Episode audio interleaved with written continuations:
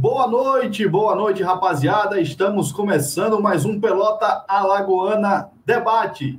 E dessa vez para a gente debater Copa do Brasil.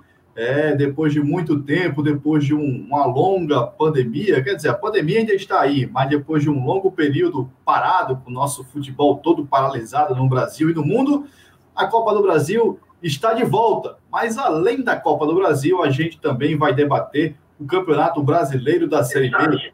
E esse especial, esse muito especial, porque clássico das multidões. Tem jogo no final de semana, CSA e CRB, e agora é para valer. Agora vale três pontos. Se no último valeu um título, esse vale três pontos. E há quem diga que vale muito mais do que três pontos, porque o clima no CSA não está nada bom. Então vamos começar dando boa noite. Primeiro, boa noite para o Rafa Brito, com essa camisa bonita da Bélgica aí. Rafa, boa noite. Como é que foi o seu final de semana? Assistiu Champions League, assistiu o CSA, assistiu o CRB? Boa noite, Rafa. Boa noite, Tiago. Boa noite para Juniele e todo mundo que está assistindo. Eu assisti, sim, o PSG, assisti, assisti na sexta o Azulão, assisti no sábado o CRB, mas eu, o jogo do final de semana foi Cuiabá e Havaí. Cuiabá, líder da Série B, viu? Me ajude. É, foi o Cuiabá, rapaz. Ah, passando o carro na Série B aí, tá, tá interessante de acompanhar o Cuiabá, viu? Ô, Tiago, esse Rafa não tem jeito não, viu? Esse Rafa não tem jeito, porque o cara torcer pro Cuiabá, pelo amor de Deus, você tem CSA, você tem o CRB, você vai torcer pro, pro Cuiabá na Série B, Tiago? É, não, não tem condições não. Eu quero descobrir qual foi o segredo, o que é que tá atraindo o Rafa para esse lado do Cuiabá, viu, Peixe? Eu tô, tô tentando investigar aí. O Rafa é um cara muito misterioso, não dá pra gente saber não. Mas deixa eu dar uma boa noite aí pra galera que tá acompanhando a gente. Boa noite para você, pro Rafa Brito, pra Juniele. E vamos debater aí as coisas que aconteceram nesse último final de semana, que vão acontecer durante essa semana, porque como você falou, o clima não tá nada bom no CSA, mas vamos torcer para que melhore depois desse jogo aí, desse clássico contra o CRB. Pois é, clima bom só o bairro, né? Porque o CSA tá. O bicho tá pegando, protesto no aeroporto, o Emerson Júnior fazendo uma live polêmica aí com palavras que não podem ser citadas, porque essa aqui, o, o Pelota Lagoa Debate, é um programa para a família brasileira, né? E aquela live de ontem, pelo amor de Cristo. Juni, como é que foi o seu final de semana? Assistiu o Azulão, assistiu o Galo e também teve Champions League, né? O Bayern sendo campeão. Oi, Rafa, boa noite. Boa noite a Rafa Brito, ao Tiago também, a todo mundo que está nos acompanhando. Fim de semana de muito futebol, não é? Para conseguir trabalhar nos dois jogos, CSA e CRB, também teve no sábado, ah, no domingo, na verdade, a final da Champions League. É um jogo bem diferente do que aquele que a gente está acostumado a ver, mas final de semana com muito futebol, uma situação bem diferente aqui para o nosso futebol, né? Uma semana decisiva vem aí para CSA e CRB. E a gente está na expectativa, tanto na Copa do Brasil quanto para esse primeiro confronto na Série B. Espera aí que meu microfone tá mutado. Tô apanhando hoje aqui da, do, do StreamYard, nosso parceiro StreamYard. Tô levando uma pizza. Mas vamos lá, começar da boa noite aqui para a galera, porque tem gente já aqui no chat dando boa noite. Um boa noite para Gabriela. Boa noite também para o Luan Matheus. Luan Matheus ficou triste ontem, rapaz, com a derrota do PSG. Tava torcendo pelo Neymar, pelo Mbappé, mas, meu Deus do céu, o Neymar até jogou bem no primeiro tempo, mas o Mbappé, pelo amor de Cristo, viu? Aqui a Ana Peixe estava aguardando já. Também tem o Jefferson dando boa noite. Boa noite, Jefferson. Boa noite também para o, o Gustavo. Boa noite também para o Cauã. Olha aqui, ó. O, o Gustavo falou, CRB de Mato Grosso, fazendo sucesso na Série B. Ô, Rafa, explica pra gente esse, essa torcida pelo Cuiabá. É porque é um, um, um CRB de Mato Grosso mesmo que tá torcendo pro, pro Cuiabá? Não, rapaz, é porque assim, eu fui acompanhar, né? Eu, a, todo, assim, nós quatro assistimos a Série B, né? Sempre que tiver passando um jogo na Série B, a gente vai assistir. Aí todo ano eu fico, tipo, querendo acompanhar uma equipe sem ser CRB ou CSA. Uma equipe que, tipo, esteja jogando direitinho, que seja legal de ver. Aí eu lembro que em 2016 teve o Atlético lá, o NS tal, foi campeão. Aí teve, teve outro ano que foi em 2017, ou foi, foi 2017, que eu gostava de ver o Ceará, time Nordeste, voltando para a Série A. Sim, sim. Aí em 2018 eu fiquei assistindo mais o Fortaleza, porque o Rogério Senna, aquela coisa toda. Aí ano passado eu não assisti ninguém na Série B, só, só acompanhei mesmo o Série B e não acompanhei outra, outra equipe, assim. Aí quando foi 2000 esse ano, aí eu fiquei curioso, porque tinha muita gente do CRB na, no Cuiabá, né? Que passou pelo CRB. Mas não, vou assistir. Chama atenção, né? Os caras estão, né? Aí quando eu fui assistindo, pô, a equipe tá boa, tá legal. E, e, engraçado foi até aquele vídeo que eu gravei, né? Porque teve muita gente que passou no CRB e assim, não, não conquistou nada importante. E lá no Cuiabá, pelo menos, tá, tá sendo um trabalho muito bem feito lá, o coletivo. Aí eu disse, eu vou esse ano assistir o Cuiabá na, na Série B. Vou tentar sempre assistir os jogos. Aí tô assistindo. Tá gostando do Cuiabá? Tá, tá agradando, rapaz. Tá invicto aí, liderança, o futebol é interessante, né? Show de bola. Também dando aqui uma boa noite para o Daniel Lima. E o Cauã está dizendo que você tá, só está acompanhando o Cuiabá porque está bem. Porque se tivesse mal, você não está acompanhando o Cuiabá. Então você é um modinha do Cuiabá. Pode não, mas isso assim? é verdade, pô. Porque eu não ia assistir o Lanterna da Série B, né? Eu tenho que assistir quem está lá em cima jogando bem, né? Eu quero ver você assistir, sabe quem? Acompanhar o Brasil de Pelotas, porque todo jogo é ruim do Brasil de Pelotas. Eu quero ver esse guerreiro aí. O Oeste, pelo amor de Deus. Então vamos lá, vamos já passado boa noite, boa noite para todo mundo. Eu, quero, eu peço para vocês, convido vocês para que se inscrevam no canal, deixa o like no vídeo para ajudar a gente, enquanto o, o, o like favorece muito é, o nosso programa, porque a gente vai crescendo no YouTube. É, também compartilha o programa com seus amigos, pega o link aqui do YouTube, manda para o pessoal nos grupos aí, para o pessoal ir chegando e participando. E sempre comenta com a gente, participa do programa. A gente está debatendo sobre o CSA, deixe sua opinião. A gente fez uma pergunta sobre o CRB, deixe sua opinião, porque aqui o debate, é, os debatedores somos nós quatro e vocês aí em casa, beleza? Vamos começar hoje pelo CSA. Agora, antes de a gente começar, só fechar o assunto aqui do Cuiabá. O Buchar falou assim: ó, espero que o Cuiabá pegue logo o Léo Príncipe. O Léo Príncipe, que pode ser um ex-RB, até porque não vem sendo relacionado, deve estar indo embora, porque o Reginaldo chegou, o Lucas Mendes está aí também para brigar pela posição. Não faz sentido ter três é, na lateral direita, então, já que o Cuiabá gosta de ex-RB, o Léo Príncipe pode estar no mercado já já, né, Rafa? É, lá, o Rainer é o lateral titular, viu? Vai, vai dar trabalho para botar o Rainer no banco, ele tá jogando bem. É, vamos deixar o Léo Príncipe quieto, porque o Thiago já começa a sorrir ali. Vamos falar do CSA, começar pelo CSA. O Azulão, mais uma derrota, infelizmente perdeu para a Ponte Preta. E depois da derrota, quando o CSA volta para Maceió, protesto no aeroporto. Rafa, o que representa o protesto no aeroporto? A gente viu que a torcida organizada do CSA protestou bastante e cobrando é, da diretoria, cobrando dos jogadores. O que representa esse protesto, Rafa? Ô, Rafa, é, um abraço para o Bruno, né? Eu vi aqui o comentário do Espaço da Bola para o Bruno Moura. Falou do CSA e chegou na hora, né? Então, um abraço para o Bruno que está sempre acompanhando a gente. E assim, o que representa o, esse protesto, aquela movimentação, é um, uma série de, de erros, né? Porque é uma temporada que já começou lá em janeiro, nem tanto, mas fevereiro a gente já viu alguns erros e, e culmina nesse protesto, assim. Então, de uma maneira mais simples, o, o que representa aquele protesto representa um é simbólico, né, de uma temporada que está cheia de erros, apesar da pandemia, né, que de certa forma deu um, uma folga, um, um, um espaço, né, mas é um, é, parece ser uma crise que, não uma crise, mas uma bola de neve, né? Que está sempre aumentando, aumentando, está dando uma aumentada a cada tempo que passa e você não vê um, um, um fim, uma solução. Então, de forma mais simples, o que representa é, é um, uma temporada cheia de erros, que está só no começo da Série B, né?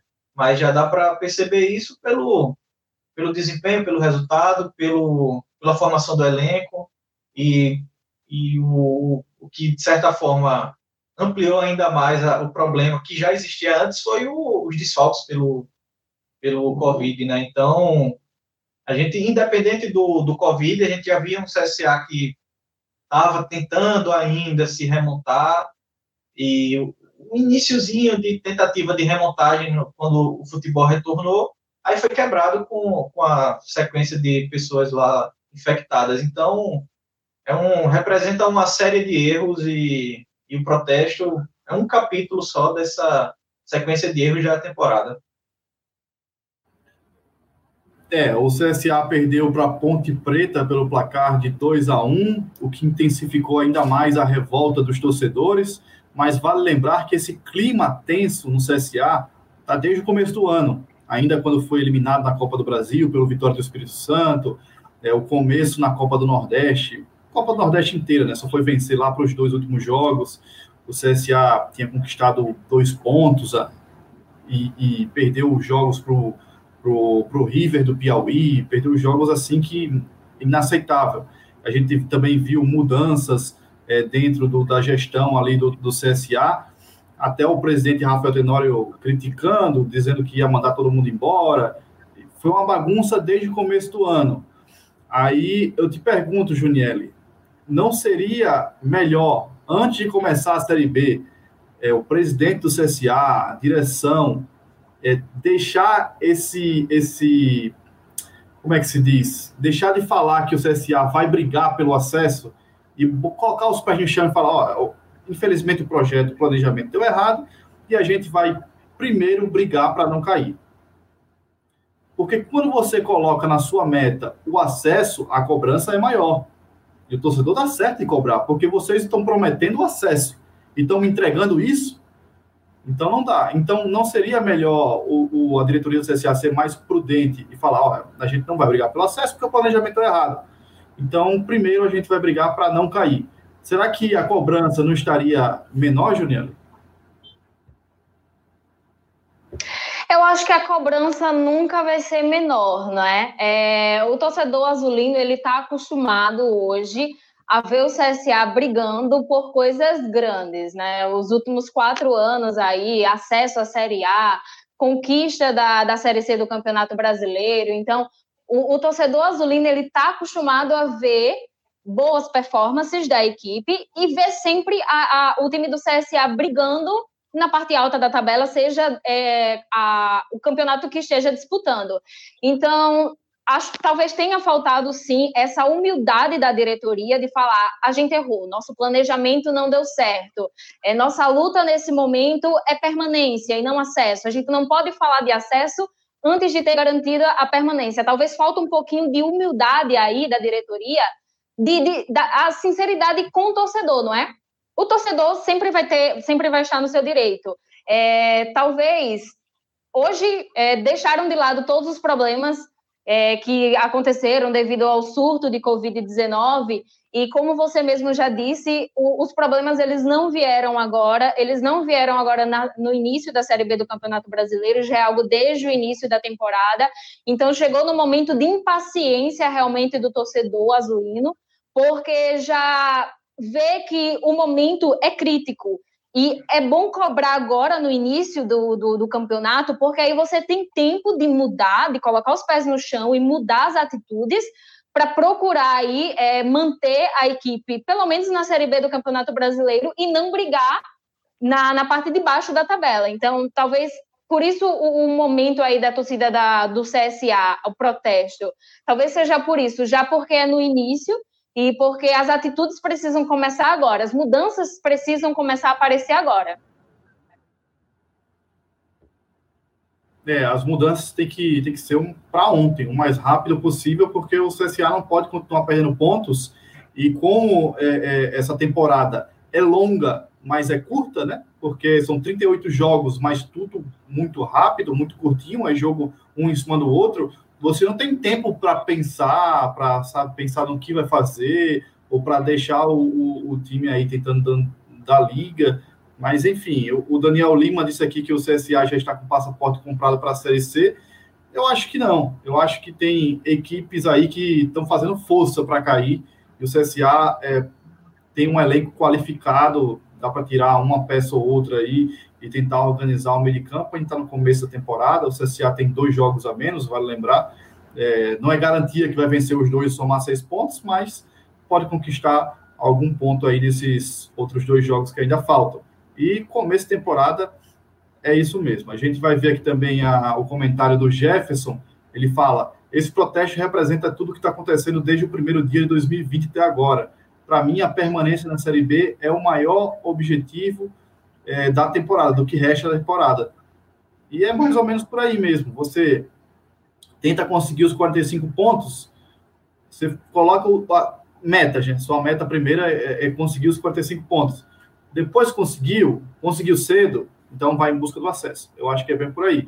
E que vale lembrar que em 2018, o Tiago, esse foi o discurso da, da diretoria do CSA. Primeiro o acesso. Eita, primeiro a permanência. Depois a gente pensa no acesso. E deu certo.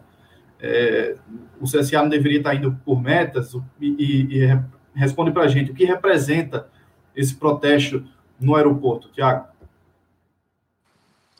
É como você falou, Rafa, a gente tem que, tem que dividir nesse planejamento aí algumas etapas. A primeira, principalmente por esse cenário, e já deveria ter sido assim desde o começo, é o de permanência na Série B. Primeiro, porque a gente tem um exemplo muito claro no próprio CSA, que foi na, na temporada passada. Né? O CSA deixou por muito tempo a coisa rolar, deixou por muito tempo a bola de neve aumentando, tinha alguns erros no início do planejamento, e aí a única pessoa que chegou assim para de fato escancarar esses erros foi o Agel naquele áudio vazado que teve numa reunião com alguns torcedores, alguns, alguns dirigentes. Foi quando ele falou que, que o elenco tinha sido montado errado, tinha muita coisa errada desde o começo do ano. E quando ele falou isso e até foi embora depois, não deu tempo mais para salvar, para manter o CSA na Série A. Então acho que o grande perigo que, que, que mora nesse, nesses erros, nessa dificuldade de realmente admitir os erros, é esse: é você querer deixar a coisa rolar e empurrando com a barriga, e aí quando você tentar achar alguma alternativa para manter o time na, ativo na competição, você não consegue. Então, a gente ainda está no começo, né? E a gente tem discutido isso desde o começo do ano, é, como o Jefferson falou no comentário anterior. É, isso aí é uma coisa que vem sendo construída desde o começo da temporada. Logo nos, num dos primeiros episódios do, do podcast, quando eu participei, a gente falou sobre isso. Depois daquela declaração do Rafael Tenório que ia mandar todo mundo embora, que se sentia envergonhado, todo aquele discurso a gente já falava. E até num, num, dos primeiros programas aqui também a gente discutiu sobre o quanto essa dificuldade do CSA de se encaixar, é, de, de entrosar ali a diretoria com o elenco, com o planejamento anual, é, poderia impactar na campanha do time na Série B. E é, e é isso que a gente está vendo. A gente ainda tem aí algumas, algumas justificativas por conta da, do surto de Covid-19 no elenco, mas quando tudo isso passar, quando os jogadores se recuperarem, a gente ainda pode ver é, isso, isso refletir dentro de campo. Então, acho que é como o Jefferson falou, é uma coisa que vem sendo construída desde o começo do ano. E como eu falei aqui anteriormente, se o CSA não cuidar, não acelerar essa, essa busca por uma solução, por medidas que sejam mais eficientes, pode ser que quando de fato a ficha cair, não tenha mais tempo para salvar o time, e aí você acaba perdendo, digamos assim, a, a temporada por uma besteira. Apesar de que, concordando com você, eu acho que ainda tem muito mais time pior muito pior, que não vai nem fazer, não vai nem brigar para não cair, né? Já, já entrou como, como rebaixado nesse ano. É, eu prefiro deixar para avaliar, porque assim, eu acho engraçado que, só fazendo uma comparação aqui, muita gente tem paciência com o São Paulo, paciência com o Domenech Torran. Agora, paciência com o CSA, que perdeu 20 jogadores, 21 jogadores por Covid, ninguém quer ter. É, é, é, impressionante isso. Quer falar alguma coisa, Juliana? Não. Não, não. O Rafa. É, sim. É, só esse negócio da paciência, que o, o problema do Covid no CSA, que teve infelizmente essa grande quantidade de pessoas, o, o problema do Covid, ele, de certa forma, é, ele amplificou um problema que já existia. Porque já existia esse problema da formação do elenco, a dificuldade de encaixar, e aí veio o Covid e aumentou esse problema, né? Porque aumentou o desafio, né? Você não tem nem elenco para jogar. Então, o Covid veio para fazer isso, ó, é, é, colocar um, um, amplificador, né? De certa forma, se existia um problema, pronto, aí aumentou ainda mais esse problema. E, e, eu acabei nem falando, assim, a série de erros, né? Eu falei que representa a série de erros. E, assim, de forma mais específica, no, a gente vê as mudanças que teve na direção do futebol e, e esse protesto que, que ocorreu, e está tudo interligado. E, de certa forma, quem paga a conta hoje são os jogadores. E lá atrás, quem pagou a conta foi o Fabiano, quando o Rafael expôs ele na, naquela entrevista. Aí depois o Raimundo saiu antes. Então, assim, tá sempre alguém é, como bode expiatório. Aí vem a torcida pegando no pé do Alano. Mas, assim, tira o Alano e não vai resolver o problema do CSA. O problema é muito mais amplo na formação do elenco. E, e fazer, remontar elenco com, com a Série B em andamento é muito difícil. Não é fácil você fazer uma reformação, tirar jogador, uma hora vai ter que tirar, porque, porque vai, vai ficar claro esses pontos, que vão precisar fazer mudanças. Mas é muito difícil. E, e o paralelo. É Sim. que eu acho que, o, que o, o, o CSA ele tem um elenco tão grande que dá para você tirar alguns jogadores e não vai precisar contratar, porque o CSA tem mais de 30 jogadores no elenco, né? É, o problema é quando você fala em tirar, é a rescisão, porque você tem contrato assinado, né? Você tem que pagar uma rescisão. Então, e se não pagar, o cara vai ficar encostado e vai ficar lá sem receber, é, recebendo e sem jogar. Você vai ter esse, essas duas opções. E, e, um discurso, quando a gente vê essa situação do CSA hoje, em 2020, foi um paralelo, um comparativo muito, muito parecido, foi o que o CRB viveu em 2018 naquela Série B aquele ano do CSA, G4, a Série A, beleza, e você tinha o oposto, que era o CRB. E assim, se você for comparar o que está acontecendo hoje no CSA, é muito parecido com o que aconteceu no CRB. E a gente sabe o roteiro. É, é muito difícil você refazer um elenco, você vai lidar com pressão. Esse, esse capítulo né, da torcida e protestar, eu acho logo isso é errado, não adianta. E ainda mais com pandemia, se tiver um cara doente, pronto, aumentar ainda mais a contaminação. Então, é, esse negócio de torcida protestar assim, não acho certo. Aí você tem essa coisa de remontar elenco. Aí você coloca o, o Barbarotti, né, o diretor de futebol que foi contratado. O, você vai dizer que o Barbarotti não entende de futebol? Ele, ele, ele, ele não brotou no CSA, não, não, botaram, não botaram ele do nada lá. Ele entende de futebol. Agora, você vai dizer que o Eduardo Batista não entende de futebol? Agora, olha a situação que esses caras estão hoje principalmente o, o Barbarotti. Olha o cenário, é como se ele tivesse que desarmar uma bomba, ele fosse do esquadrão de bomba e tivesse que desarmar. Aí tem que puxar um fio com cuidado, escolher qual não cortar para não explodir tudo de uma vez. Então, assim, é um cenário difícil, dá tempo, mas é muito difícil. Porque o CRB naquele ano ficou a Série B toda lá embaixo, era trocando de treinador, era contratando, dispensando, aí não conseguia dispensar, o cara ficava encostado. Então, assim, o paralelo é muito grande. E, e a cobrança, é óbvio que você não vai na porta do, da casa de ninguém, não vai bater em ninguém, não vai é, em aeroporto, mas o, o, ponto principal do erro aí é, foi como o Jefferson falou, é lá, de, lá de dezembro do ano passado, né? E foram, é. foram problemas aumentando. Aí fica com esse discurso, não, porque eu pago salário em dia, os caras treinam, moram bem em Maceió, sim, mas isso não tem nada a ver com o, o planejamento geral do CSA com o que está dando errado. É, então a gente já vai entrando no outro assunto do CSA, que é qual o norte para o CSA. O que fazer? Que a gente vê muita gente falando, até o, o Emerson Júnior publicando direto, insistindo no assunto, que o CSA tem laranjas podres, que tem grupos dentro de um próprio grupo, que é tudo subdividido, pessoal que não se gosta, alguns que querem jogar, outros só vieram para farrear. É, o, que, o que fazer no CSA? É, qual, o, o, como é que vai dar jeito nesse time? Que aí eu falo, já dando a minha opinião, eu acho que nem é preciso tanto desespero agora. Eu acho que nem é preciso tanto desespero agora. Mas se for para mudar, é melhor que você mude o quanto antes para você não perder tempo. É, ô, Juniel, o, o que o CSA precisa fazer para dar um jeito na casa? Eu acho que é importante que o, o, torcedor entenda que, mesmo sendo um planejamento errado, a diretoria não pode chegar e rasgar contratos, demitir todo mundo e trazer mais 30 jogadores, 20, quanto seja. Não, não tem como acontecer isso, não é? É muita burocracia envolvida. Eu acredito que hoje é, tem que haver uma conversa entre comissão técnica, diretoria, jogadores entrar num consenso e dizer, olha, isso aqui está errado, é, não dá para a gente continuar agindo dessa forma, vamos focar agora. A gente tem uma Série B, a gente está é, tendo retorno aí do, dos jogadores que estavam afastados, é, doentes, mas eu acho que é, é preciso, primeiramente, ter uma atitude com esses jogadores que estão disponíveis. É, a partir daí, tirar o melhor deles e, e, e tentar com eles mesmo essa mudança porque não tem como trazer um novo elenco.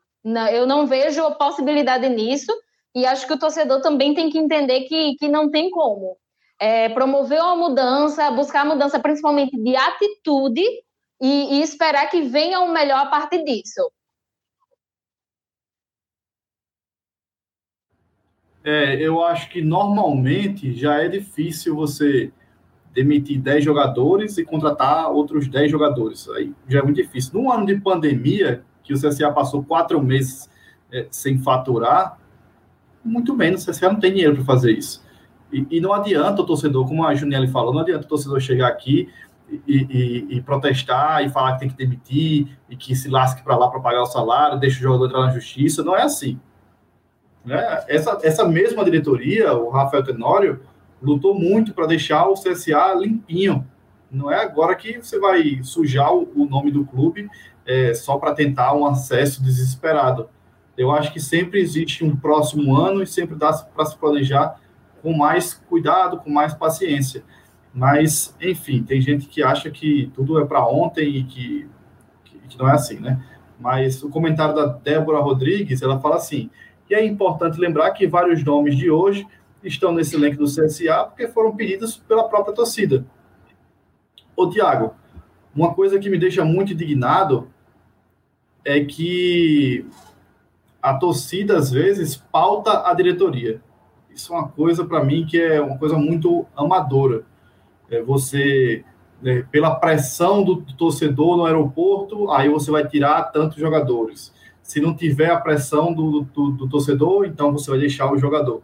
Não dá para uma diretoria profissional de futebol que está entre os 40 melhores clubes do país estar tá se pautando por torcedor, com todo respeito ao torcedor. O torcedor tem que cobrar mesmo, mas a diretoria não tem que se pautar por eles.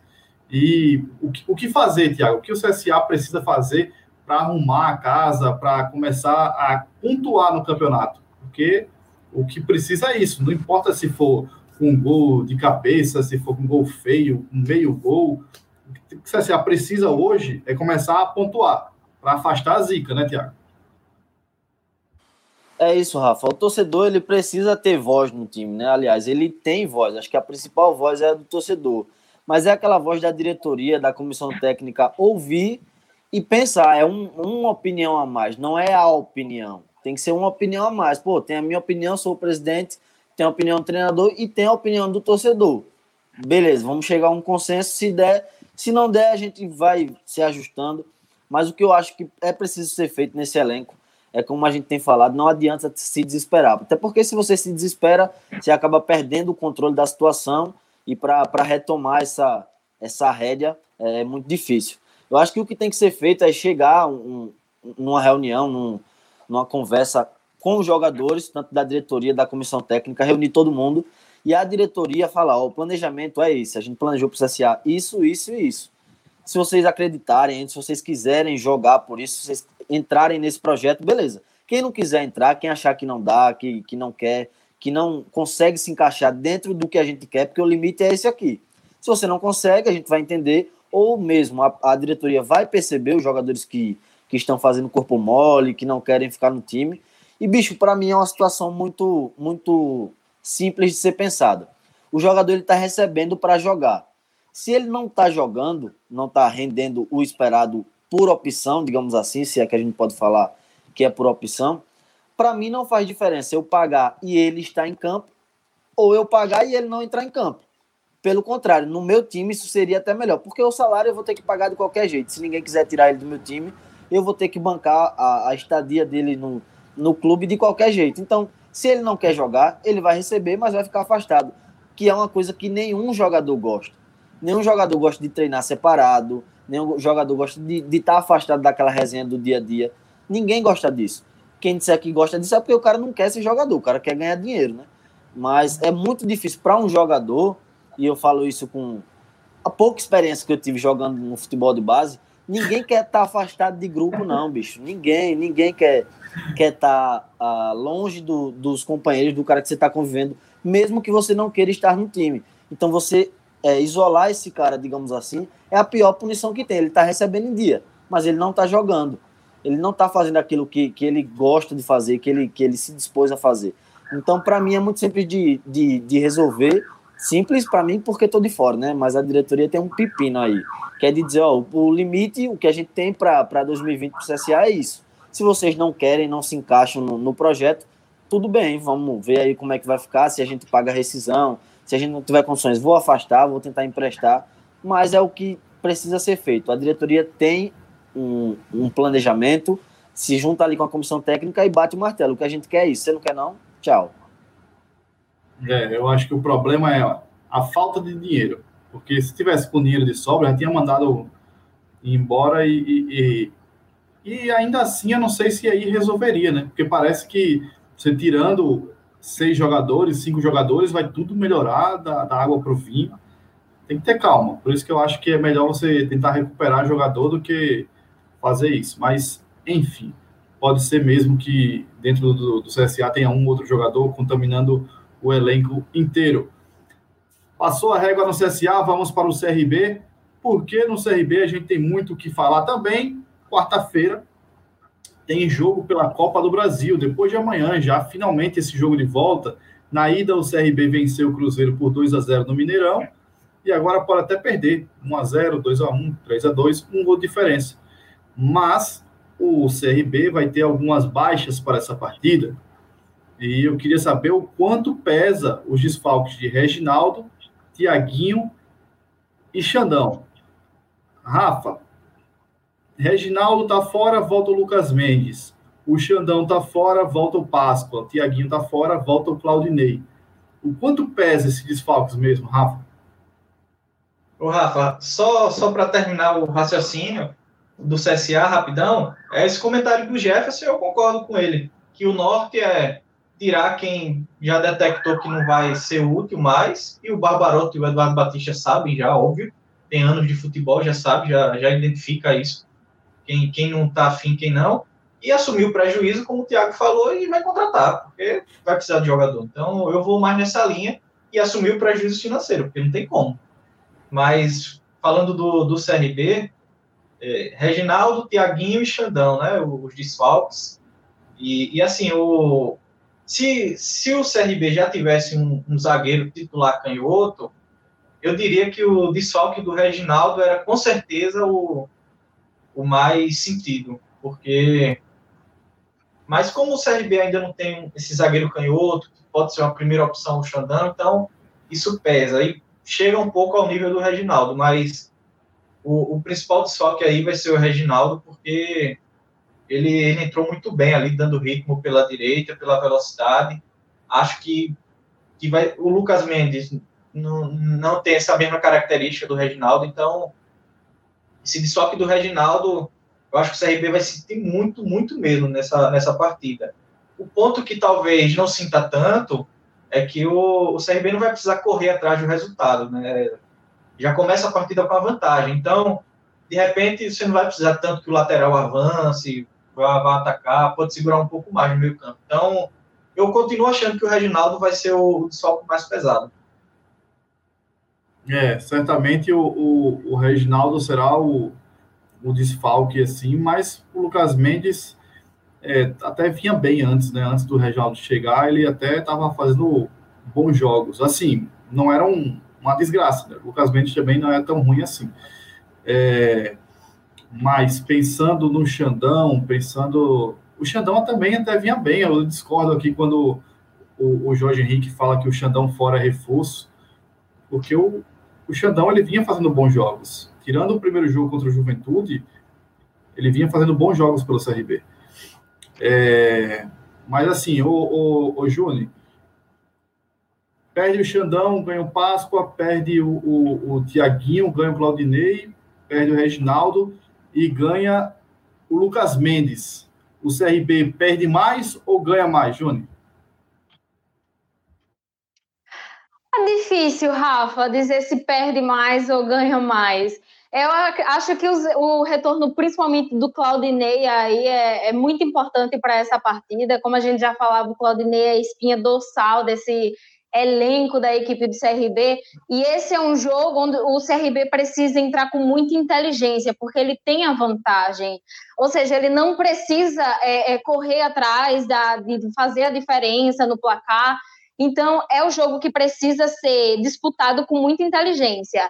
É buscar o, em todas as chances que tiver, fazer o gol, é, mas tendo a inteligência de, de, de, se segurar bem e interceptar todas, todos os avanços da equipe do Cruzeiro. E a gente está falando do, dos desfalques do CRB, o Cruzeiro também vai vir com muitos desfalques, é, tanto é, com motivos iguais o Jus CRB, né, o, o Reginaldo e o Tiaguinho já atuaram pela Copa do Brasil, o Cruzeiro também tem jogadores que já atuaram e não estarão na, no jogo de quarta-feira, e um dos principais é, desfalques vai ser também o Marcelo Moreno, né, que é um dos principais jogadores desse elenco de hoje, e não por conta de já ter atuado, mas por questão de, de lesão mesmo, ele não vai estar disponível no jogo de quarta-feira. Mas eu acho que o, o, CRB vai, vai entrar bem nesse jogo, com esse, mesmo com essas mudanças. Eu acredito que o retorno desses jogadores que já vinham atuando antes, principalmente Claudinei e o Everton Páscoa, eu acho que tem bastante a ganhar. Eu acho que é um jogo que tem que ser feito com inteligência, mas acredito que o CRB tem chances aí de, de conseguir essa classificação em cima do Cruzeiro é, é, a opinião da, da Juni, é a opinião também que parece do Daniel Lima. Ele fala que esses desfalques são muito importantes, mas o CRB tem um elenco mais completo e ele acha que o Cruzeiro esteja mais no prejuízo com os desfalques e que o CRB vence essa partida. É, o Cruzeiro também tem desfalques e eu acho que o, que o CRB não perde tanto. Tipo, você perde o Xandão, você perde o Tiaguinho, mas, desculpa, mas se você colocar aí, a dupla Claudinei e Washington foi a dupla da final, campeão alagoano, né? É, se colocar também nessa conta, o Lucas Mendes estava no Mineirão quando o CRB ganhou de 2 a 0. O Páscoa também estava em campo. É, eu acho que o CRB também não, não perde tanto, eu acho que não vai sentir tanto é, com esses desfalques, mas eu quero saber a sua opinião também, Thiago. Olha, Rafa, eu acho que são desfalques importantes, são peças importantes essas, esses três jogadores. O Xandão, como você falou, eu acho que se a gente pegasse há uns três jogos atrás, a gente até concordaria com o que falou o amigo aí. Acho que foi o Jorge Henrique que comentou que seria um reforço, mas o Xandão evoluiu bastante né, nesses, nesses últimos jogos. É, demonstrou que, que tinha capacidade, ele tinha sido citado até para deixar o clube antes mas ele vai ser um, um desfalque importante, até porque o Páscoa volta de lesão e ele, como a gente estava falando, é o único zagueiro canhoto. Mas o, o, o, desfalque mais sentido acho que vai ser justamente esse do Reginaldo, por ser um, um jogador que apoia mais, que, que ajuda nesse setor ofensivo no que se refere à criatividade. Mas, como você falou também, o Lucas Mendes tem estava bem antes do Reginaldo chegar, ele não é um, um lateral tão abaixo quanto o substituto dele, eu não vou citar o nome, mas é, o Lucas Mendes entra bem, eu, eu, eu gosto do, do, futebol dele, não se compara ao Reginaldo, né? Ele tá, pelo que a gente viu, tem uma distância muito grande entre os dois, mas não vai sentir tanto. E o, a dupla de volantes, o Washington, assim como o Xandão, tem evoluído muito, tenho gostado bastante do que o Washington tem apresentado, tem jogado muita bola nos últimos jogos, o, o desempenho do Washington é muito diferente do Washington do início da temporada, e como a gente falou, o Cruzeiro também chega cheio de desfalques. E eu também nem vejo, apesar da, da tradicionalidade do Cruzeiro, uma, uma disparidade tão grande entre Cruzeiro e CRB nesse momento da temporada. Pelo contrário, acho que até pela vantagem, pelo momento que vive o CRB, pela confiança que tem, tem ganhado nos últimos jogos, chega até como favorito nesse jogo, viu? Favorito? Certeza, Tiago? Favorito contra o Cruzeiro? Pelo momento que vive o CRB, pela, pela, pelo, pelas turbulências no Cruzeiro, eu acho que mesmo depois dessa pandemia, que o Cruzeiro se ajeitou ainda, depois dessa paralisação, aliás, o Cruzeiro deu uma, uma arrumada na casa, mas acho que pelas circunstâncias o CRB ainda chega com uma certa vantagem. É, o pessoal tá confiante mesmo. Eu, eu não tô tão confiante não para esse jogo.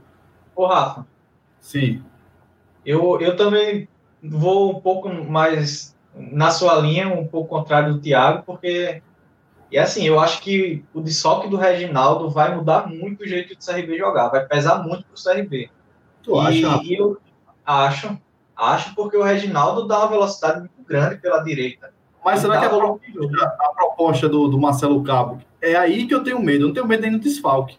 Eu tenho medo do CRB querer mudar a proposta de jogo, é baixar as linhas e jogar lá embaixo, retrancado, sen- é, sentado com regulamento, né? Com a vitória embaixo do braço.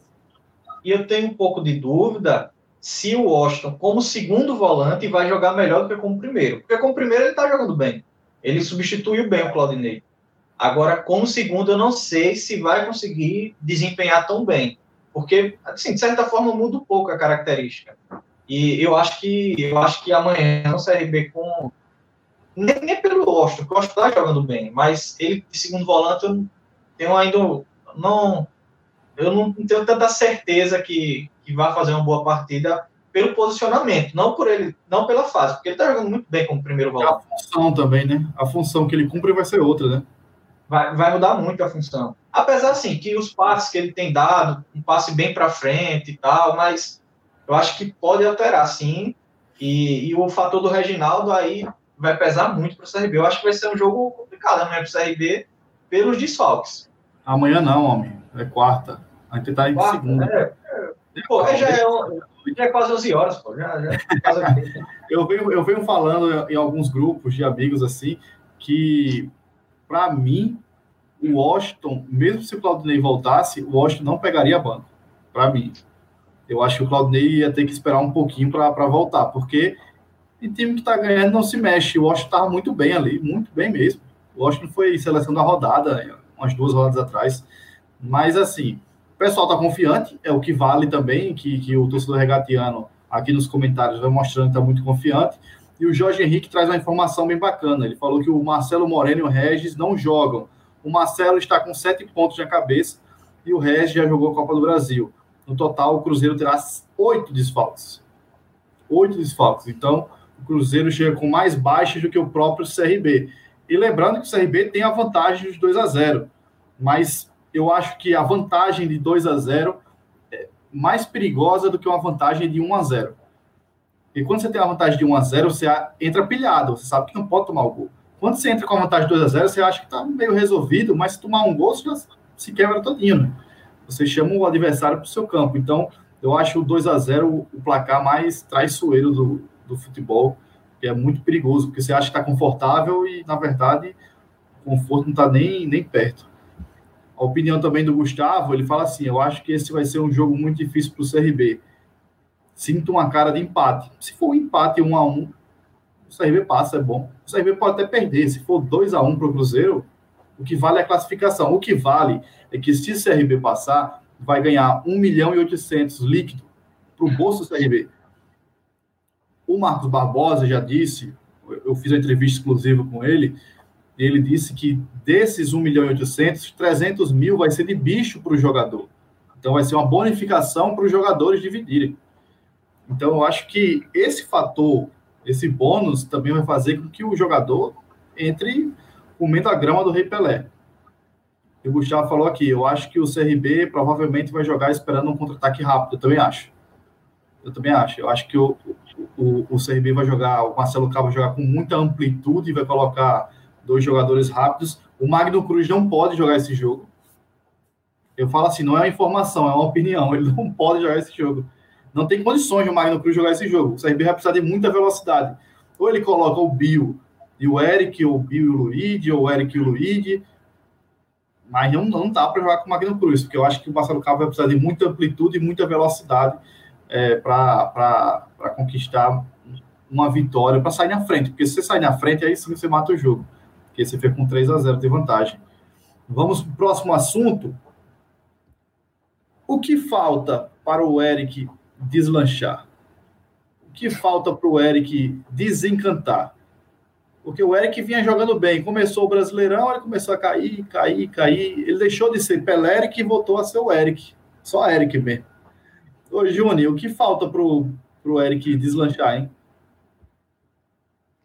É difícil, né, Rafa? Porque é um jogador que ele oscila muito. Então a gente vê uma partida determinante e ele vai bem, daí vai, consegue a titularidade novamente, daí vai duas, três partidas é, jogando mal, aí vai no banco novamente e fica nisso. O, o, problema todo dele é oscilar tanto. Eu acho o Eric um bom jogador, mas ele não consegue ter regularidade, então isso é bem difícil. É, eu acho que o que falta para ele deslanchar é regularidade, regularidade tendo boas performances.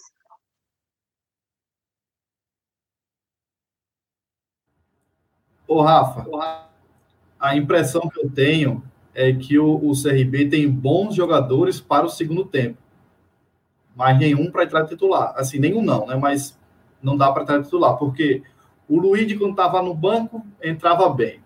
O Eric, quando veio do banco, também entrou bem. O Bio, quando estava no banco, entrou bem. Aí você coloca esses caras no titular, no time titular, ninguém rende. O que falta, o Rafa, para o Eric, eu amplio a pergunta para o Eric, para o Luiz, para o Bio, para esses jogadores de beirada, até para o Magno Cruz, viu? Porque o senhor Magno Cruz, até agora não vi nada de futebol. Tipo, ele tem qualidade, qualidade, mas falta ritmo, né? Não, mas acho que o Magno com o Reginaldo deu, deu uma encaixada, assim, aquele lado direito. Mas, assim, o que é para essa turma toda, porque o engraçado do Eric é que ele é, é sempre, ele faz tudo certo. Aí, na hora de de ganhar o 10, né? Ou como todo mundo fala, né? Ele acaba ou erra a finalização, ou erra o passe. E, e assim, eu acho que o que pesou para ele foi um pouco da. Não, não é informação, é impressão, né? Só assistindo as partidas, um pouco da, da forma física, porque ele tinha jogado praticamente todas as partidas desde a volta.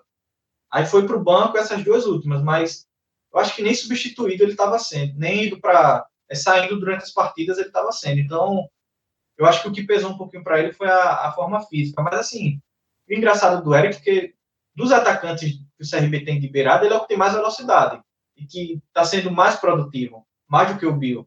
E dessa turma, assim, quem eu vejo abaixo é o Bill. Abaixo do Luiz, abaixo do Eric, do Magno. Foi um cara que ainda não. Ainda tá bem abaixo, mas tá abaixo do abaixo. O Bill tá, tá mal mesmo ele ele está muito abaixo em comparação a esses, porque você vê, o Luiz entra, deu passe para o gol do Gamalho, né, os dois jogos, contra o Oeste contra o Náutico, aí ele entra, o Luiz acabou dando aquela furada, né, que ele ia fazer o gol, e enfim. Mas você sabe que ele faz uma ou outra boa partida, oscila, vai para o banco, volta, é uma opção. O Eric, quando foi para o banco, quando saiu do banco, mesmo ele tendo errado as conclusões, ele entrou bem, porque o Eric foi o jogador que sofreu a falta né, do pênalti. Ele deu a bola para o Luiz fazer o gol e o Luiz acabou errando. Quando o Eric entrou contra o. Essa partida anterior contra o Brasil, entrou bem. Ele deu o passo para o Diego Torres, que o Diego Torres deu para o Gamalho. Então, assim, o Eric entrando está bem. E acho que ele, essas duas partidas, ele tendo jogado é, um pouquinho menos minutos, né? Saindo do banco, ele vai ser uma arma muito importante para o CRB. E porque o CRB vai perder a velocidade do lado direito, que é o Reginaldo, vai precisar de velocidade na esquerda. E aí vai ser o Eric. Então acho que o Eric até começa como titular, assim. Para balancear um pouco a perda de um lado, acho que o Eric entrando compensa. Mas o Eric é só aquela último lance que ele às vezes acaba errando, né? Na maioria. É, a tomar decisão. E, e, se o Eric erra na maioria, o Bill erra em todas. Eu acho que o, o Bill ele tem a velocidade, ele tem um drible, mas a tomada de decisão do Bill, pelo amor de Deus, parece que ele não, não consegue é, tomar a decisão certa. Só respondendo aqui, o Matheus Vinícius, ele falou que o Diego Torres perguntou, né? O Diego Torres pode jogar? Pode. O Diego Torres pode jogar, inclusive eu acho que, que será o titular. Ele será o titular. E o Matheus Vinícius pergunta: caso avance, o que esperar do CRB é, na sequência da Copa do Brasil? eu acho que aí é fazer dinheiro, né? Tentar cada vez mais avançar, porque brigar pelo título é muito difícil. Se está na competição é para brigar pelo título, mas eu acho que é tentar vencer jogo a jogo para fazer ser... dinheiro. E essa é a terceira fase, né, Rafa? É, vai para as oitavas, se avançar. Não é a quarta, né? Quarta fase? É. Aí vai ser sorteio. Aí vai ter que contar com sorteio também, né? O CRB passou pelo Independente Tucuruí, passou pelo Paysandu, passou agora pelo Cruzeiro. Vai passar, né? Se, se avançar. é, o, é, o, é a terceira fase. Aí vai ter a quarta, que é sorteio. Aí vai depender do sorteio, né? Sim. É. E aí a gente não tem como fazer um prognóstico. Né? O foco agora nessa partida. É, eu já peguei a opinião da Juni, do, do Rafa, agora falta o Thiago, né? O, o Thiago, o que falta para o Eric é, deslanchar? O que falta para o Eric se soltar? O que falta para o Magno Cruz também? Porque eu, eu acho que, o, que o, o Marcelo Cabo ele vai insistir de novo no Magno Cruz, caso o Magno Cruz tenha condição de jogo, né? Porque ele foi substituído ali no, no intervalo, no, na última partida, sentindo muito a coxa. Então, o que falta para o Eric e para o Magno Cruz, que eu acho que serão os titulares desse jogo da Copa do Brasil? Rafa, eu acho que para o Magno Cruz, eu já falei aqui em outras oportunidades, eu gosto do futebol do Magno. Eu acho que o que falta é, como você deu uma pincelada, é ritmo de jogo.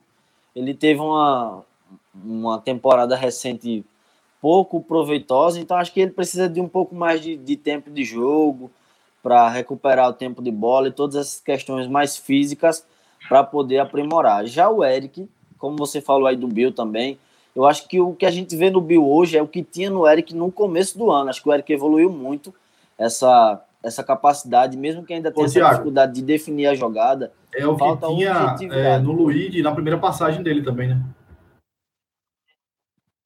Exatamente. Eu, é eu até tinha falado do Luigi, que o Luigi teve essa rodagem aí pelo Brasil. É, eu brinquei com alguém, não lembro qual foi o programa, falei que o Luigi aprendeu a jogar taticamente, né? Porque o Luigi era aquela coisa de baixar a cabeça e vai para onde a vento está apontando. E aí você não tem a definição de jogada, não tem objetividade, e é o que falta para o Bill. E também por isso o Flamengo emprestou, porque se o Bill fosse um cara que estivesse detonando, com certeza o Flamengo não ia ceder para o CRB. Então, o Flamengo já cedeu justamente nessa, nessa, nessa intenção, acredito eu, que é de dar rodagem, dar experiência, de um treinador mais experiente trabalhar individualmente ali com ele, ensinar ele a, a jogar taticamente na, no sentido figurado da palavra. É, mas eu acho que é o que falta para o Eric. O Eric já aperfeiçoou muito, já evoluiu bastante, mas falta ainda essa objetividade. Às vezes ele pega uma bola, passa por um, passa por dois, tem um cara melhor que ele, acho que teve até um companheiro que comentou aí que ele não, não toca a bola mas isso é porque ele não tem objetividade. É um cara que pensa menos o jogo. Ele é um cara de ir mais pro, pro mano a mano, pro um contra um. Então, isso é bom, é uma característica positiva se você souber aproveitar. Claro que ele não vai conseguir driblar os 11 adversários, mas falta essa objetividade pro Eric, falta muito mais pro Bill, mas para mim, pro Magno Cruz, o que falta é ritmo de jogo, é tempo de partida, é minutagem. Porque eu gosto muito e acredito que ele deva ficar ali na titularidade, pelo menos no meu time, caso ele consiga evoluir também. É, o Magno Cruz já está lapidado, né? já é mais experiente. O Eric é o que o Gustavo está falando. O Eric, na hora de tocar, ele chuta, e quando é para chutar, ele passa, ele erra muita decisão. O mesmo para o Bill. Eu acho que são jogadores que precisam. O Bill, muito mais. O Bill precisa ser lapidado mesmo. O Bill precisa ser lapidado. Aí o Gustavo fala que a próxima fase é a quarta fase, depois as oitavas de final. Então, o CRB pode avançar para as quartas, depois para as oitavas. Mas aí é pensar no Cruzeiro. Primeiro pensando no Cruzeiro, porque se não passar do Cruzeiro, não tem nem quartas nem oitavas. É, mais alguma, alguma opinião, mais algum um questionamento sobre esse jogo? Porque vai ser um jogo bem interessante. Eu fiz uma provável escalação aqui na minha, no meu quadrozinho, na minha prancheta, eu coloquei assim: Vitor Souza, Lucas Mendes, Gum e Páscoa. E o Hugo, porque o Cariúza ainda não tem condição de jogo. É, Claudinei Washington, Magno Cruz, Diego Torres, Eric e Léo Gamalho. Eu acho que deve ser mais ou menos por aí a escalação do, do CRB, né, Rafa? O Páscoa voltando, tu acha que já volta a titular? Sim. Ele volta para ser titular, está treinando já. É, É, porque por esse tempo parado, o Ricardo, quando entrou, não entrou mal. Então, eu acho que. É, ele não entrou mal, não. Mas eu acho que ele já volta com Páscoa para esse jogo. É, eu, eu, pensaria isso na, no, no Ricardo. É a única mudança que faria? O Rafa. Ah.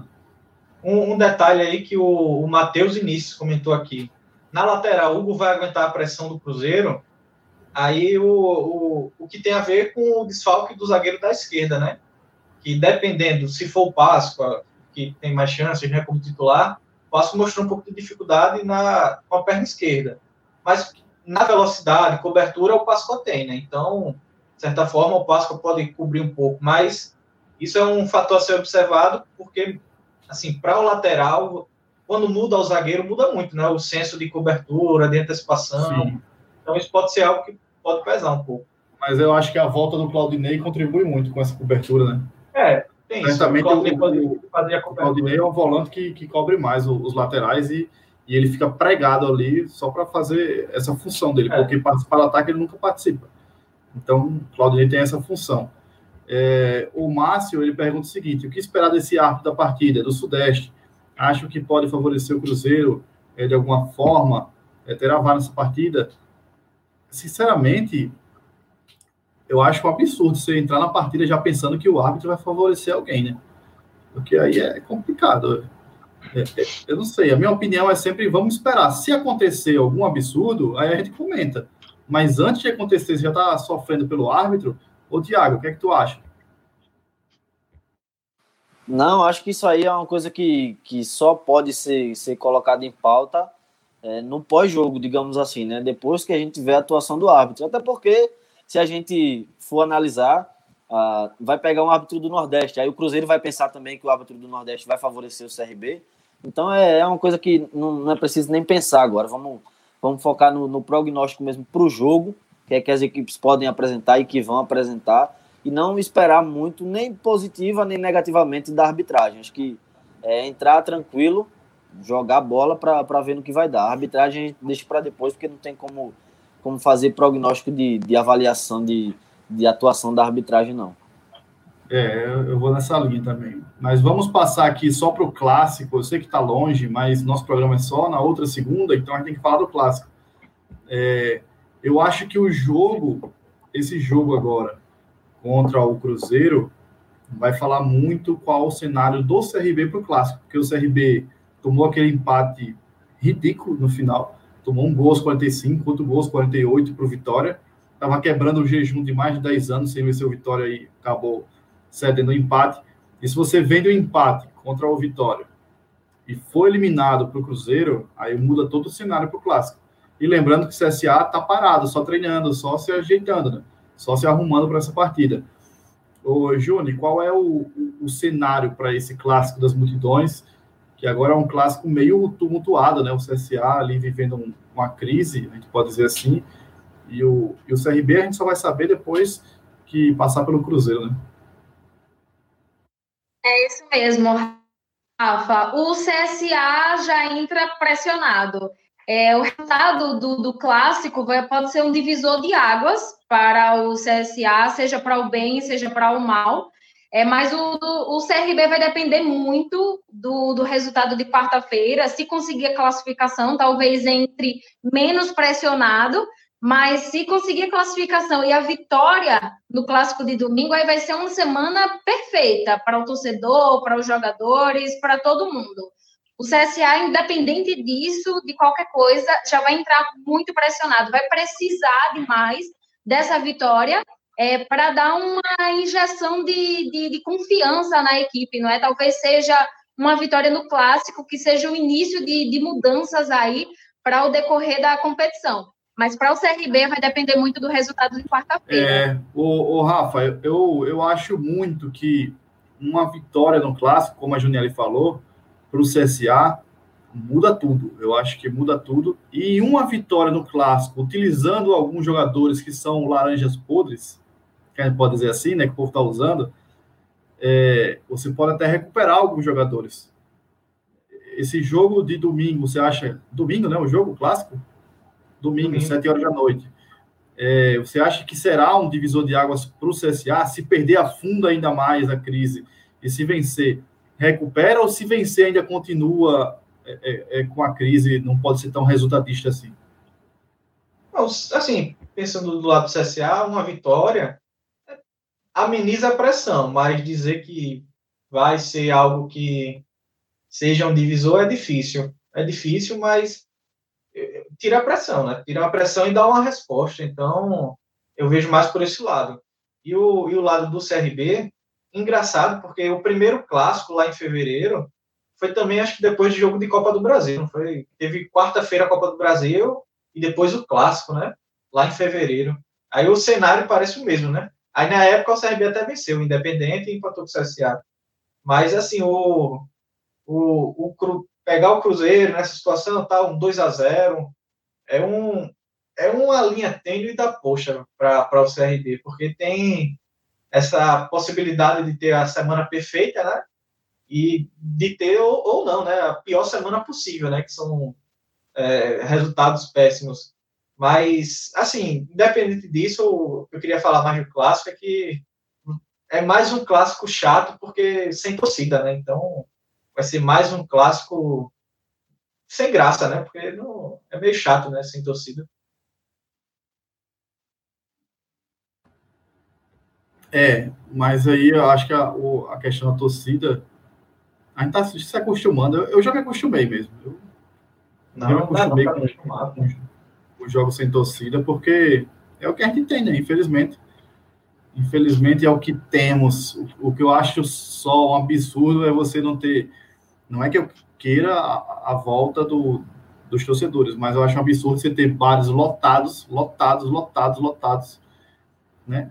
Enquanto o futebol tá parado aí sem torcedor, que eu acho que nem, nem para estar tá o torcedor, nem para estar tá o bar lotado. Eu acho um, um tremendo absurdo tá, essa situação. Mas assim, ô Tiago, é, qual o cenário para esse clássico das multidões? A gente sabe que, como o, o, o Rafa falou, é, no começo foi mais ou menos parecido com essa situação, no começo do ano pela Copa do Nordeste. Ali acabou um a um. Aí não limpou a barra de ninguém, né? O CRB ficou naquela e o CSA é, continuou ruim, continuou mal das pernas, né, Tiago? E eu acho que esse jogo da Copa do Brasil realmente vai dizer muito para esse como vai ser esse cenário para o clássico. Até porque uma vitória do CRB, o CRB que vai ter esses três desfalques que a gente falou, já pode utilizar no, no outro jogo, no clássico, inclusive o Reginaldo, que vai dar outra cara para o time, né, reforçar o, o, o, time titular. Então, uma vitória do CRB diante do Cruzeiro, a classificação, mesmo que sem a vitória, é, traz muita confiança para o time, além de, claro, tirar a pressão, porque você vem de uma classificação contra um time grande do futebol brasileiro, vai encarar o adversário, o principal rival, que não está bem, que tem a obrigação de vencer e você não tem. Se sair de lá com, com um empate já está muito bom, mas é, é esperar até quarta-feira, na verdade. A gente tem que esperar para poder dizer como é que está esse cenário. Em caso de classificação do CRB, a bomba continua do lado do CSA, né? De, de precisar vencer, de precisar dar uma resposta ao torcedor é, de que está se, se reestruturando, digamos assim. Se o CRB for eliminado, e aí tem um parêntese, porque se a eliminação for de uma forma natural, aí beleza, você também não chega tão pressionado. Agora, se for um resultado ruim, com uma atuação também muito ruim, aí a pressão já, já fica dividida ali, né? Porque não tira do CSA, mas você também já chega para o clássico mais pressionado. Então a dependência é muito grande desse jogo de quarta-feira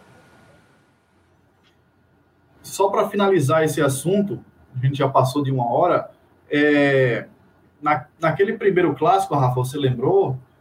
Foi um a um e ainda era o Barbieri. Barbieri ali não deu. Será que uma derrota no clássico, o Eduardo Batista pode cair? Aí vai depender do que, do que a diretoria pensa do Eduardo Batista, né? Porque assim, o cara tá com Covid agora, não tá nem treinando o time, né? Então, você vai ter que acreditar mais no, no, no, potencial que ele tem a te oferecer, pelo que ele fez, o pouco tempo que ele teve de trabalho mesmo, porque ele chegou em março, a gente tá em agosto, mas assim, tempo de trabalho mesmo, ele teve muito pouco tempo de trabalho. E ainda com esse problema do elenco que ele pegou já pela metade, assim, né? Então, vai, a diretoria vai ter que acreditar mais no que o Eduardo tem a oferecer e ter a convicção, independente de resultado. Porque, assim, tem que, tem que, tem que confiar no que o cara pode te entregar. Se você não confia, aí você demite, infelizmente. Mas o cara, acho que ele, ele não vai nem ficar no banco, né? Talvez nem fique no banco. É, o pessoal da balança na cabeça ali, eu acho que não fica não mesmo. Hein, Tiago? Por enquanto, pelo menos não. Por enquanto, ainda quem, quem tá lá, quem vai comandar é o Márcio Goiano. É, o Jefferson falou que essa semana tem que ser muito bem explorada pelo CSA. Vai ter todos os jogadores disponíveis, os curados e tempo para treinar e tentar vencer o clássico para subir na tabela. Eu acho que o CSA tem, é, tem um, boas condições de, de vencer esse clássico, porque tem um bom tempo para treinar, vai ter o pessoal de volta, vai dar para arrumar a casa. É um clássico para o CSA jogar bem, eu acho, né? Mas ainda tem essa ideia do, do pessoal tá voltando do Covid, ainda não sei o quanto dá para se cobrar, porque é tudo tão novo, essa, essa ideia de, de, jogador voltando. Uma coisa é o cara voltar de lesão, o cara voltar na suspensão, o cara voltar do Covid, né? É complicado. Vamos para o nosso. Sim. Só para fechar, só um detalhe. Você falou aí numa possível demissão do, do Eduardo Batista. Se o CSA pensar em demitir o Eduardo Batista, e a gente está falando da, da questão financeira, se complica muito. Primeiro, porque você está com problema judicial com o Marcelo Cabo, no que se refere ainda a pagamento, Cabo, né? ainda com o Marcelo Cabo, aí não teve que pagar a rescisão do Agel, porque ele que pediu para sair, mas teve que pagar do Barbieri e agora do Eduardo Batista. Então, se você tem um time que está querendo economizar nessas condições aí, complica. E assim, é. ah. Se quiser demitir, se não confia no trabalho dele, que, de, que assim, que demita agora. Não espere nenhum resultado do clássico, né? Porque ele é, vai essa, nem beira essa cultura resultadista dá uma agonia em mim também, porque parece que só vai, você só sabe que o trabalho tá ruim quando tem um resultado negativo. Mas, bicho, você tá lá no CT, você tá vendo o trabalho do cara todo dia. Você não tá vendo que o trabalho é ruim? Pelo amor de Deus. Eu, eu não entendo muito bem, não, isso. Mas o, o Márcio, ele tá falando assim, tudo vai depender do jogo contra o Cruzeiro. Se o CRB for eliminado, vai ter que se doar para o clássico. O CSA já vai entrar pressionado e tem um cenário mais complicado. Um empate mascara tudo. É o que eu acho que pode acontecer. Sempre quando entra essa pressão, a expectativa, e bababá, empate. Aí. Peraí, quer falar, Juni? Juni deu uma travada Não. ali sobre isso que você tinha falado. Sempre que tem um cenário de pressão dos dois lados, o resultado do jogo é empate. Nos últimos 10 jogos, acredito que você que trouxe o, os resultados, a gente tem seis empates, eu acredito, sete empates, algo do tipo nos resultados. Então, o cenário, se for de, de pressão para os dois lados, é bem provável que seja mais um empate aí, o que é ruim para os dois. É, porque fica os dois lá, que é, ninguém quer perder, ninguém quer fazer uma crise. E vai lembrar 2018, né, Rafa? Que foram dois empates, né? Nem 2018, eu ia falar 2017, que foi quando tinha portões fechados no Alagoano. Que era os dois times é, mal na Copa do Nordeste, aí ia jogar clássico com portões fechados, aí era um jogo ruim, era aquela coisa, um com medo do outro, um com medo, um medo de perder, não atacava. Aí era uma partida assim, horrível. Aí era empate. Acho que foi 0x0 e 1x1 no Alagoano, com portões fechados. É, em 2018 na Série B também, dois jogos em que, pelo amor de Deus, não, não precisava ter acontecido. Davam dois pontos para cada e acabou. 2019 também, né? É tipo. Aí só saiu o gol. Clássicos, pelo amor de Deus. Na final. Na final saiu o gol, né? Mas antes era cada jogo assim. Mas assim, o fator torcida até anima um pouco a partida sei lá, às vezes um jogador perde a cabeça, é expulso, o árbitro, pela pressão, às vezes toma uma decisão errada. Aí você muda o contexto do jogo, né? Aí pode sair um resultado, um gol. Mas portões fechados, aí a pressão, se tiver o medo, aí é a receita para o empate.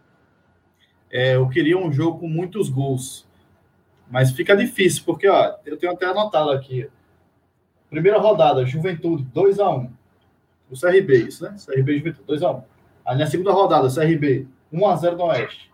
Aí Náutico, 1x1. Aí Brasil, 1x0. Aí contra Vitória, 2x2. É, tipo, são sempre jogos aquele placar magrinho ou empate, né? Nunca tem um, jogo com muitos gols, aquela emoção, é sempre um, um placar magrinho. É o Jonas já chega tumultuando aqui, né? Acho que foi no pelota passado, ele meteu um 7 a 1 eu acho, o CRB, um negócio assim. Uma goleada. Aí ele já chega aqui, ó. O CRB derrubou o Barbieri e agora vai derrubar o Eduardo Batista. É pai demais. Rapaz, mas se acontecer, o que pode acontecer? O que eu acho que não vai acontecer, mas pode acontecer, né? Porque do jeito que a crise tá, o pessoal fazendo protesto no aeroporto e tudo, e laranja podre, e, e, mas o Eduardo tá com Covid, pô. Não tá nem treinando o time. Ixi, e, e aí fica imune à demissão essa Covid? Claro, ele não tá trabalhando. Como é que você vai saber se o trabalho é bom ou não? Tá trabalhando desde o começo do ano, meu amigo.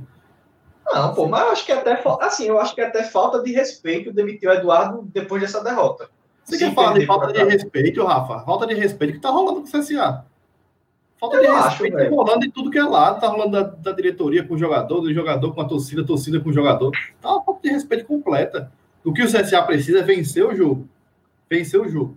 Mas o que eu acho que o CSA vai fazer é tentar entrar para empatar, pra, como, como o pessoal falou ali, é, é, o Márcio falou, para mascarar. Eu acho que pode acontecer isso. E se o CRB ganhar do Cruzeiro, aí que vai entrar tranquilo mesmo, porque se o CRB empata, Aí o Marcelo Cabo vem falar que o, o, jogo contra o CSA é fora de casa e fora de casa um ponto importante. Pronto. Acabou. O discurso está pronto, pô. Acabou o jogo. É um a um, zero a zero. A gente tá muito no si já, pô. Esse, esse... Não, mas tu fala assim, visualizando o cenário, gente. É. Você visualizar o cenário, né? Mas é, entrar para o si já é demais. Então vamos para o palpitão. Agora, agora eu quero ver. Antes de palpitão, tem o Matheus Vinícius fazendo um comentário aqui. CRB não faz gol, não faz gol demais. Só leva. Lembrando o jogo do Cuiabá. Foi só cinco. Ainda no ano passado, né? É o fator chamusca. Tinha que ter fator cabo, meter uma goleada também no CSA. É. O chamusca meteu cinco, né? Se o, o, não, mas não é do cabo, né? Você, cabo, o time do cabo meter goleada, não. Como ele tá falando aí, né? O CRB não faz gols. Não faz muitos gols. Palpitão da pelota. Eu quero que o pessoal participe aí também. CRB e Cruzeiro. Ô, Tiago, CRB e Cruzeiro vai ser quanto? O primeiro jogo foi 2 a 0 O CRB pode até perder que se classifica. Esse jogo vai ser 1 a 1 O CRB vai levar 1 a 0 vai se assustar ali. O Marcelo Cabo pega um contra-ataque ali 1 a 1 o jogo. 1 a 1 E aí, Rafa? Eu ia dizer 1 a 1 né? Agora complicou a situação. Acho que 2 a 2 é muito gol para um jogo assim, meio nervoso. Ser 0 a 0 0 a 0 Eu vou apostar no empate, né? A gente tá esperando esse jogo tem 500 anos, Rafa. Passou uma, então, pandemia, todo mundo trancado dentro de casa. Passou não, já tá, né? Um tempão sem futebol. Aí volta 0 a 0 Eu ia dizer 1 a 1 pô, mas 0 a 0 tá, tá atento. 0 a 0 1 a 1 Juniel, a gente vai ter um jogo bom ou vai ser isso mesmo aí? Eita, tá mutado, peraí. Começa no... Eu ia falar um, e o Thiago roubou o meu palpite agora. E eu, eu, eu acredito que vai ser empate, mas também acho que 2 a 2 é um jogo com muitos gols, mas eu vou apostar no 2 a 2 Porque eu acredito que o jogo vai acabar empatado, o CRB vai conseguir a classificação. Mas vocês estão lascas. Só empate, pô. 1x1, 0x0, 2x2. O Matheus Vinícius, eu, olha, 2x0 novamente. É isso aí, Matheus. Tem que estar confiante. A Ana Peixe está dizendo aqui: CRB 1, Cruzeiro 1. CRB 0, Asa 0. Que qualidade, hein? Só jogo maravilhoso essa semana. 1x1. Que asa, 0... hein, bicho? Eu falei asa, foi? Oi, velho. É o sono, é o sono, pô. A hora, pô. Passou das 11, meu amigo. Ah, tô batendo bem na cabeça mais. Aí o Márcio fala CRB 1, Cruzeiro 1. A Gabriela manda um CRB 1, Cruzeiro 0. A vitória do Galo. Ninguém até agora apostou na eliminação do CRB. Todo mundo confiante. A Ana Peixe está sendo mais realista dessa vez. O Gustavo postou no 1 a 1 também. Torcendo para o João Carlos não entrar. Torcendo para o João Carlos já entrar no jogo. E o Márcio manda. Ô, Márcio, aí tu se decide, meu amigo. Meu querido, você mandou um CRB 0, CSA 0. Aí aqui você manda um, um, um CRB. Ah, não, esse aqui é o CRB. Tá na hora de dormir mesmo. Tô trocando as bolas todinha aqui, meu amigo. Eu acho que meu palpite para o jogo do Cruzeiro, porque o Márcio foi adiantado, a gente tá no Cruzeiro ainda, o cara já mandou o CRB. No jogo do Cruzeiro, vai ser 3 a 1 pro Galo. Anota aí, 3 a 1 E pode apostar. O CRB não anunciou o Stadium Bet, né? O novo patrocinador Master. Entra no Estádio Bet e aposta lá, 3 a 1 Pode ir comigo. pode ir comigo que dá bom. O próximo jogo, CSA e CRB, domingo, 7 horas da noite. Agora sim, Márcio. Deixa eu botar o seu comentário aqui, porque você me confundiu. Já sou confuso. Aqui, ó. CRB 0, CSA 0. Ô, Rafa, mais um jogo ruim, na sua opinião, ou vai ter um jogo bom agora? Um a um. Dá não, pô. Se o futebol brasileiro for depender do Rafa, vai ser só 0x0, 1x1, 1x0, 0x0. Ô, Tiago, me salve, me ajude. Olha, hoje eu vou sair de cima do muro. Apesar de achar hum. que vai ser um hum. jogo de comadre, eu acredito no empate. Mas vou apostar CSA 1x0, viu? Olha aí, olha aí. Agora sim, uma vitória do Azulão. No clássico, alguém saiu de cima do muro. O Rafa até agora fica no, no muro aí também, né? Sempre no empate. Desde que o Pelota começou, o Rafa nunca apostou numa vitória em clássico. Né, Rafa? Apostei na final, pô. Eu disse 2x1 no CRB, foi 1x0. Ah, é. é, pelo menos essa, né? Pelo menos acertou. Mas vamos lá. Juni. Clássico das multidões. Vale três pontos. Alguém vai ganhar três pontos ou vai ficar só com um? É difícil falar porque eu acho que tudo vai depender muito do resultado de quarta-feira da equipe do CRB. Mas eu acho que o CSA vai entrar focado nesse jogo, sabendo que é um jogo importante, não apenas por ser clássico, mas para a continuidade da, da equipe na, na, na Série B do Campeonato Brasileiro. Então, aposto 1 a 0 CSA. Esse foi o palpite do Thiago. Não foi empate? Ah, 2 a 1 então. 2 a 1 pro... Tá certo. O, o, Gustavo disse aqui que vai ser 3 a 0 pro CRB, com três gols do Léo Gamalho. Aí o Léo Gamalho, que tem seis gols em cinco jogos, vai para nove gols em seis, né? Isso que é artilheiro, pô. O cara vai... E ainda pede música no Fantástico. Ainda, ainda pede música no Fantástico. Verdade. O Jefferson mandou aqui, ó. 2 a 1 para o CSA, que foi o palpite da, da Juni também. O meu palpite para esse jogo, eu até queria dizer que é uma vitória do CSA para melhorar o, o ambiente da família Azulina, mas infelizmente é, se for para apostar hoje em um resultado, não é o que eu quero que aconteça, mas se for, se eu tiver 10 reais e quiser apostar lá no estádio Bet, o que, que, eu vou fazer? Vou apostar na vitória do CRB, infelizmente. Vou apostar no. Eu apostei 3x1 contra o Cruzeiro, esse vai ser 2x0 para o CRB. 2x0 para o CRB. Então é isso. O sono já chegou, já estou aqui. Eu estou com sono. Hoje eu estou. Dá para perceber também, né? Galera, então é isso. Esse foi mais um Pelota Alagoana Debate. Lembrando que durante a semana a gente tem um Pelota Alagoana Análise. Amanhã já está prontinho o vídeo da, da Juniele. Amanhã já vai ter um, um vídeo, uma análise curta, mais rápida, para você compartilhar com seus amigos. E também que esse bate-papo está disponível em formato de podcast.